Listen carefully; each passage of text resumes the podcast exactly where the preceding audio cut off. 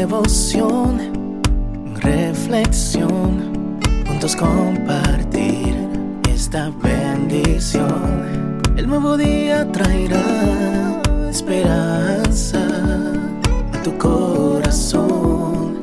Qué bendición.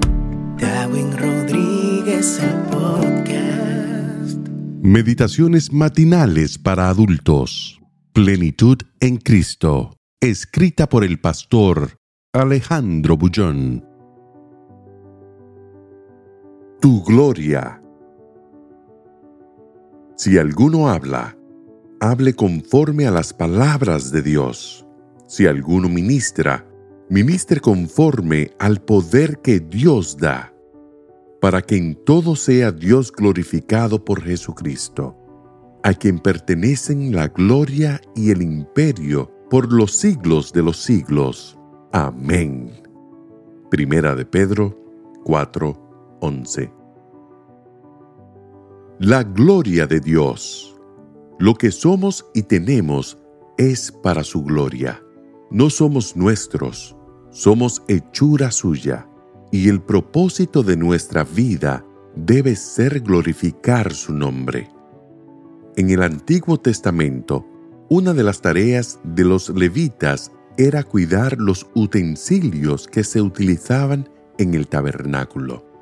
Imagino que eso significaba lavar, limpiar y pulir los enseres, que eran de oro, plata y piedras preciosas. Cada vez que se necesitasen esos elementos, deberían estar listos, limpios y bien cuidados.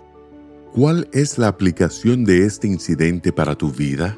Los utensilios en aquellos tiempos eran instrumentos que servían a fin de apoyar el servicio al Señor.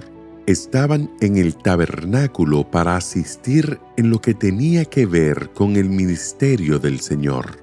Por eso, era importante que el instrumento siempre estuviera listo, dispuesto y preparado.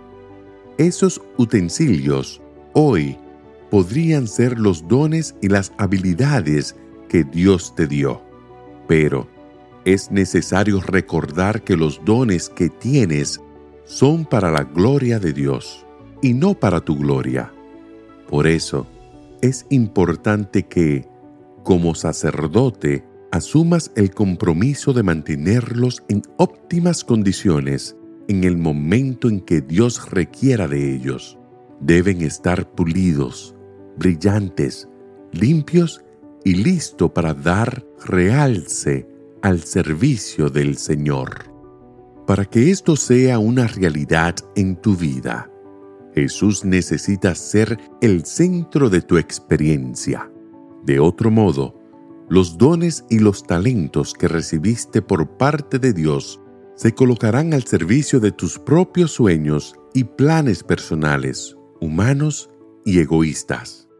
Conocí jóvenes brillantes, con dones extraordinarios, que usaron sus capacidades para buscar fama, gloria y aplausos humanos.